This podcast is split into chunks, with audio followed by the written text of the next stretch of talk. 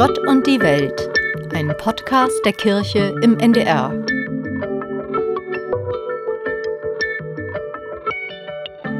Paulina Fröhlich ist Leiterin des Programmbereichs Zukunft der Demokratie in dem Think Tank Das Progressive Zentrum in Berlin.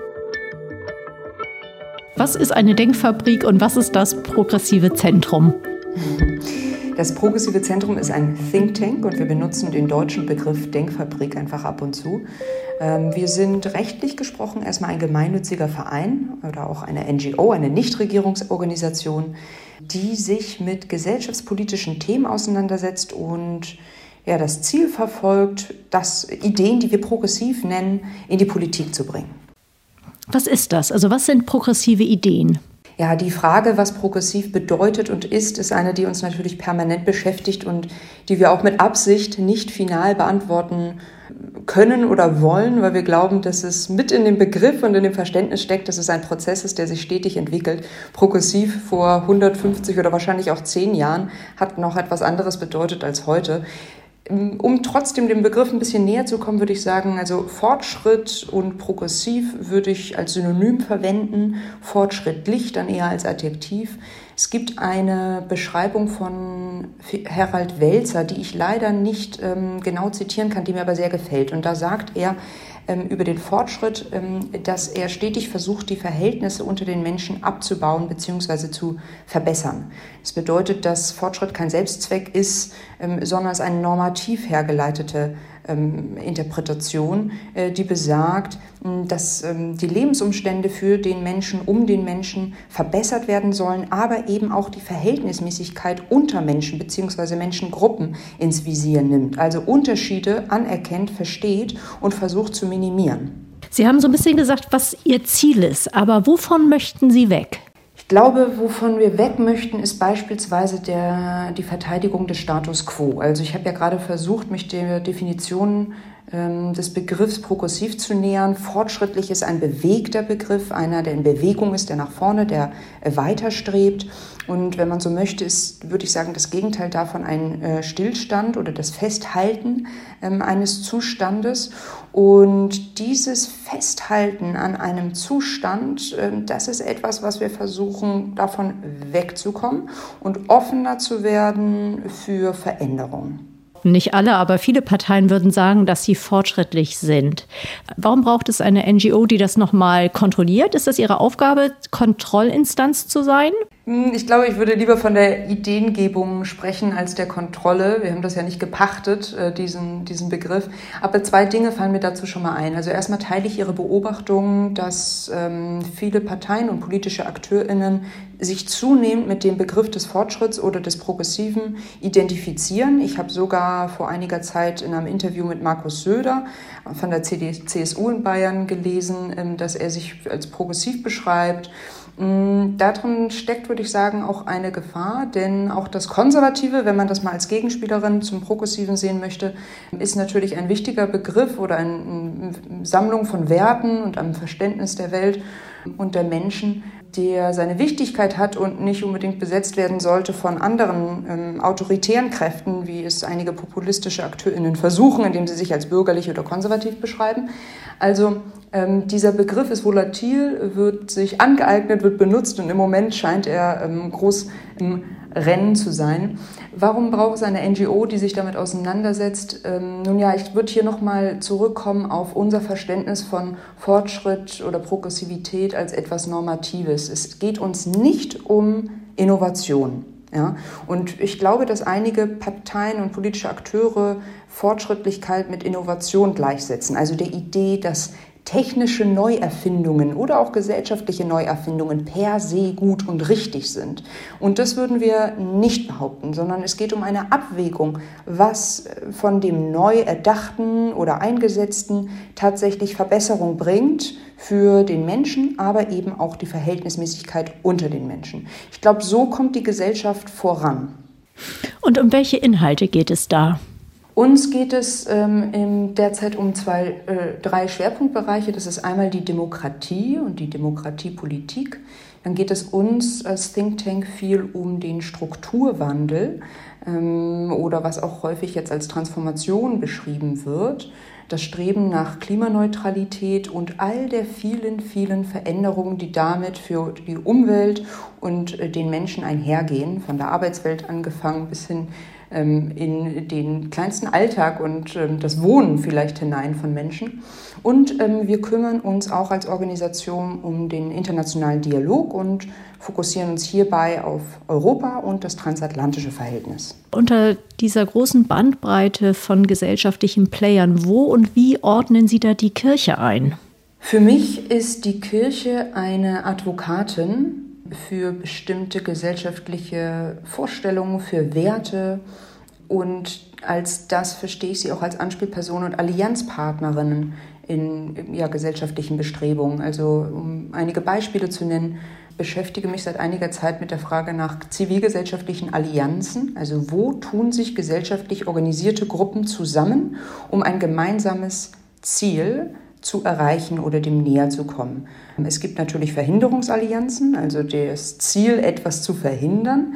Ähm, und es gibt Ermöglichungsallianzen, also etwas zu erreichen. Und hier ist die Kirche eigentlich eine prominente Akteurin, wie zum Beispiel beim Thema Umwelt- und Klimaschutz. Hier gibt es viele Beispiele einer engen Absprache und Zusammenarbeit zwischen Kirche und Fridays for Future, der Kinder- und Jugendbewegung, ebenso bei der Seenotrettung und wahrscheinlich vielen weiteren Beispielen, ähm, zum Beispiel Containern, also die Frage nach Lebensmittelrettung.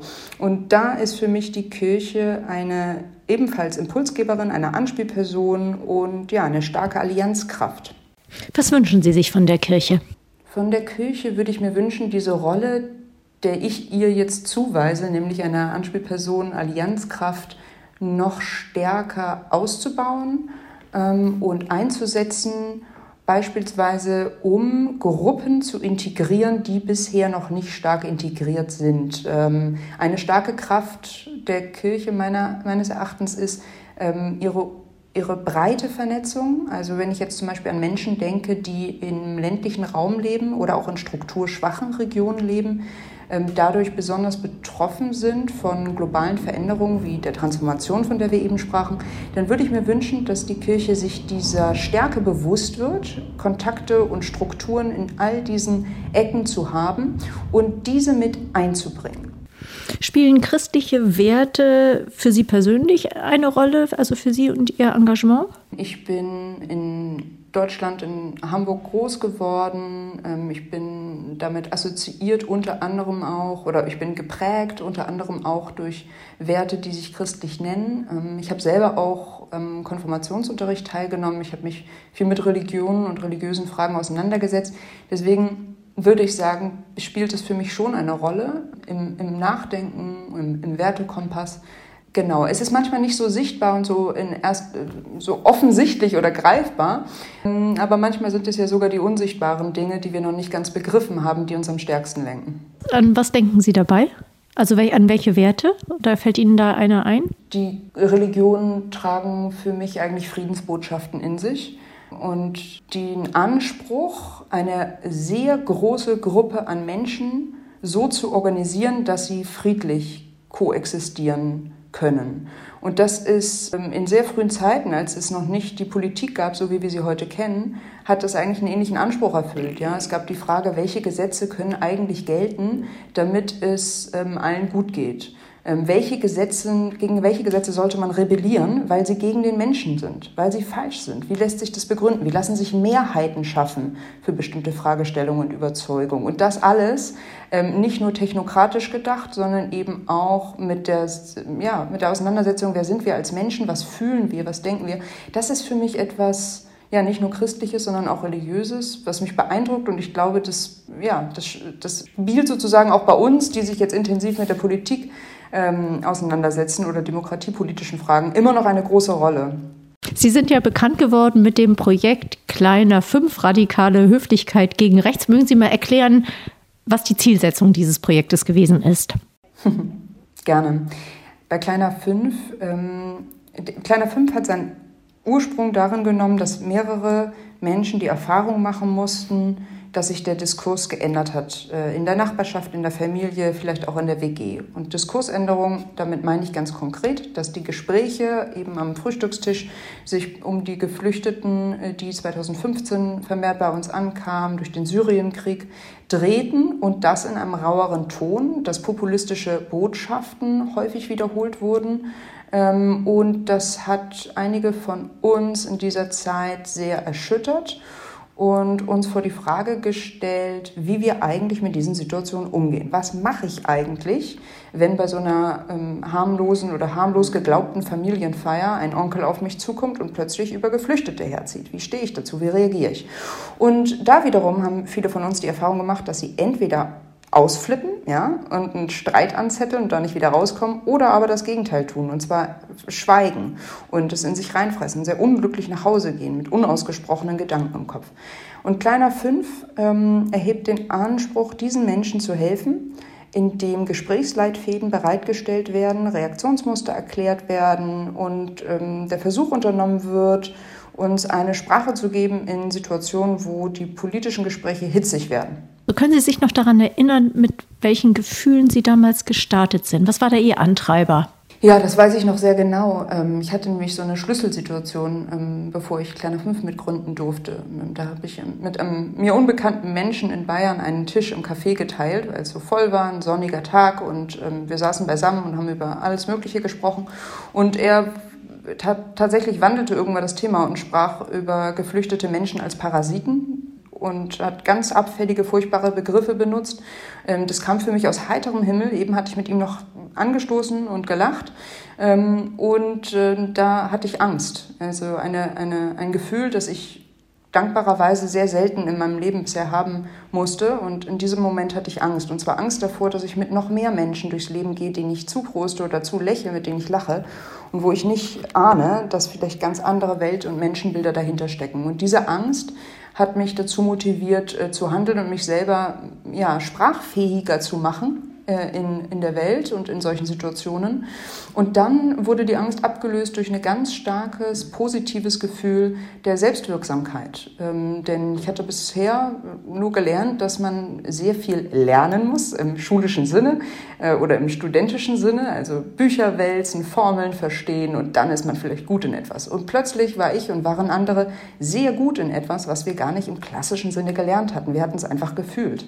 Wir haben gefühlt, dass es richtig ist, zu diesem Zeitpunkt Haltung zu zeigen, aufzustehen und auf eine, wie wir sagen, radikal höfliche Weise Stellung zu beziehen für Menschenrechte ähm, und für ein offenes, äh, gastfreundliches Deutschland.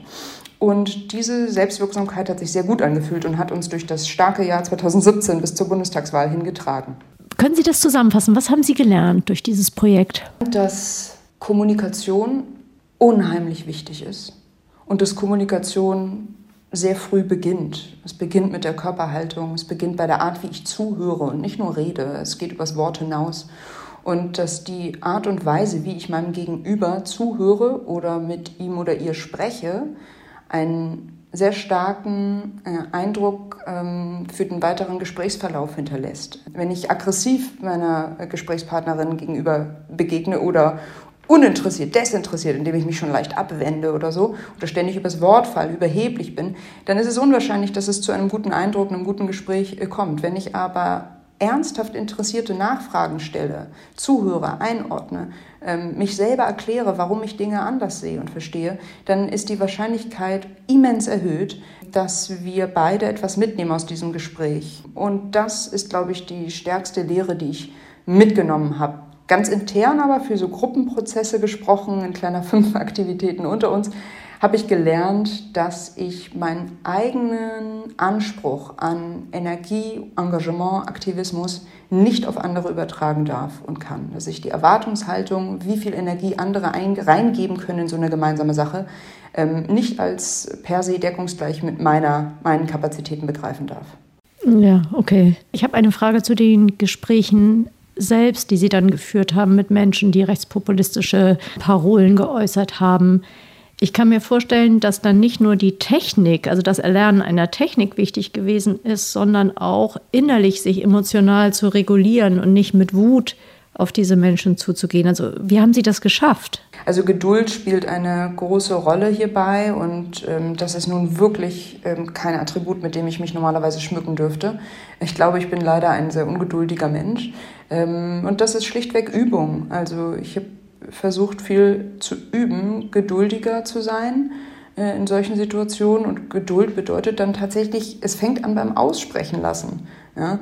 Und nicht schon bei dem ersten, zweiten Satz zu antizipieren im Kopf, was jetzt folgt oder warum der Mensch das sagt, sondern die Frage wirklich zu stellen. Warum glaubst, denkst du denn so? Interessante Frage ist auch häufig, seit wann? Den Zeitpunkt festzumachen, weil der Mensch ist nicht mit dieser Überzeugung auf die Welt gekommen, sondern sie ist irgendwann entstanden und wurde geprägt. Und ich glaube, bei dieser Übung hat mir geholfen die positive Erfahrung. Hätte ich jetzt immer zu die Erfahrung gemacht, dass dieses Zuhören und Geduld mitbringen nichts bringt oder schlecht läuft, dann, äh, dann würde ich jetzt wahrscheinlich auch nicht mit Ihnen sprechen und dafür werben. Ähm, also dass, äh, dieser, dieser unmittelbar positive Effekt eines aufrichtigen Zuhörens und Begegnens ähm, hat mich angespornt, damit weiterzumachen.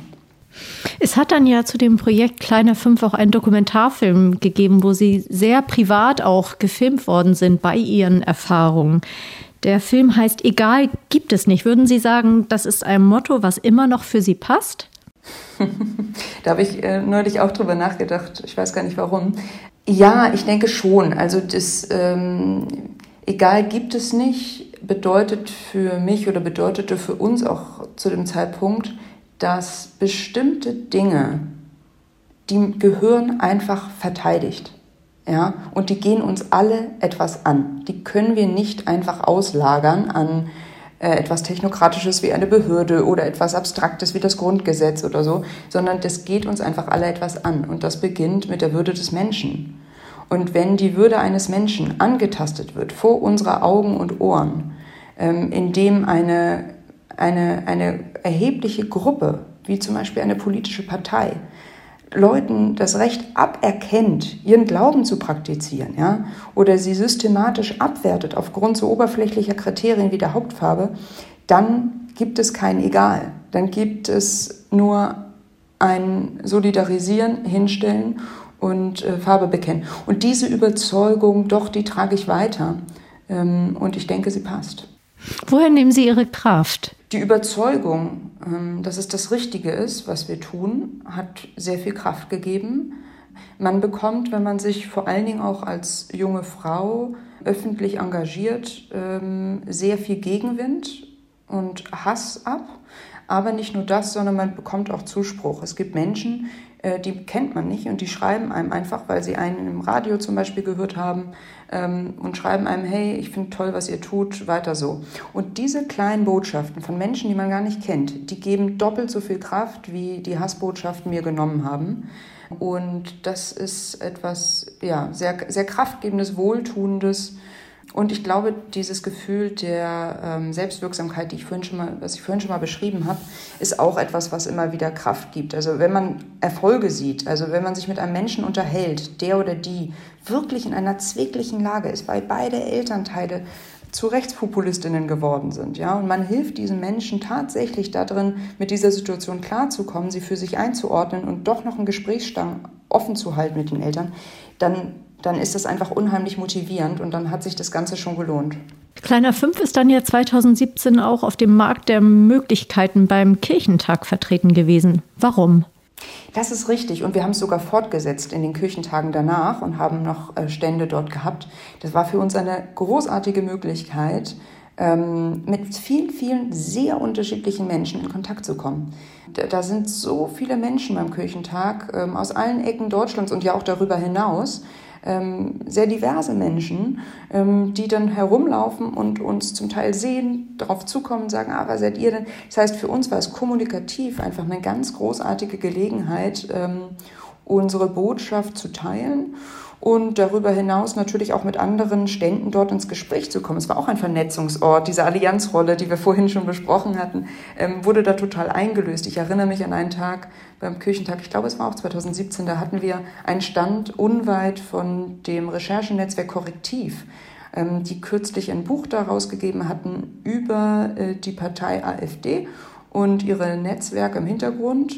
Und wir konnten während des Küchentages ähm, viele Gespräche führen, uns kennenlernen, uns austauschen. Es hat unheimlich geholfen. Das Ziel ist ja nun gewesen, zu verhindern, dass die AfD in den Bundestag einzieht. Und das hat ja, wie, wie wir wissen, nicht geklappt. Haben Sie das Ergebnis der Wahl damals als ein Scheitern erlebt? Nee, überhaupt nicht. Das lag vermutlich auch daran, dass äh, wir damit gerechnet haben, dass die AfD in den Bundestag einziehen wird.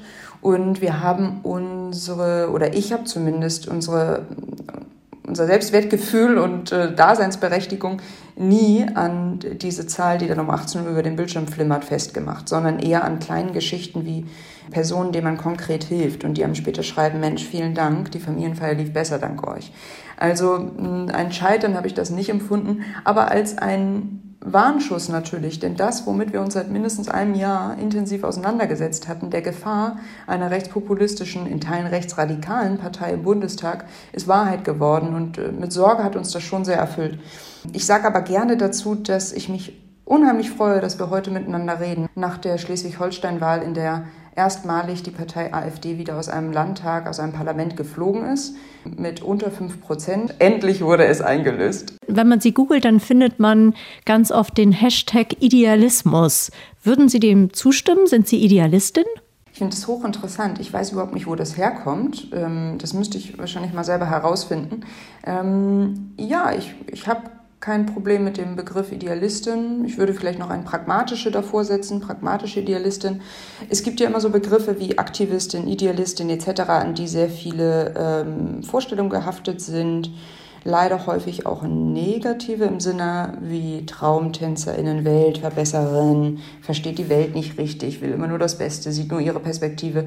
Ich lehne das ab, diese Assoziation fortzusetzen, deswegen nenne ich mich gerne so und verstehe als Idealistin einfach einen Menschen, der sich Gedanken darüber macht, wie wäre es denn richtig gut und wie strebe ich darauf hin. Jetzt beim Ukraine-Krieg, da erleben wir ja einen Rückfall in ganz alte Strategien von Geopolitik. Würden Sie sagen, sind Menschen aus Ihrer Sicht überhaupt fähig langfristig für Fortschritt oder müssen wir immer wieder in alte Machtstrukturen zurückfallen? Ich weiß nicht, ob es ein Entweder-Oder ist. Ich glaube, beides gehört zu, zu der Menschheit dazu das Streben nach Fortschritt und Verbesserung sowie auch die Faszination für Macht und Machtausübung. Und ich denke, dass der Mensch auf jeden Fall fähig ist für Fortschritt. Dafür gibt es zu viele Beispiele, als dass man das ähm, äh, widerlegen wollen würde. Und dennoch, das Bestreben nach Macht und auch Gewalt und Einfluss scheint einer der größten Fallstricke der Menschen zu sein. Und das ist ein trauriges Beispiel dafür, was wir gerade erleben. Was gibt Ihnen Hoffnung? Ich bin gewillt, so etwas wie Liebe zu sagen, denn ja, das finde ich, in, in, Liebe steckt wahnsinnig viel ähm, Kraft und Hoffnung drin, die kaum begründungsnotwendig ist. Aber über die Liebe hinaus sind es häufig auch Menschen, Menschen, die ich als sehr beeindruckend erlebe, weil sie aus widrigen Situationen, die das Leben ihnen beschert hat, äh, dennoch hervorgehen und für das Gute eintreten für andere und sich. Und diese Geschichten faszinieren mich sehr und treiben mich auch an und geben mir Hoffnung. Vielen Dank. Ich danke Ihnen.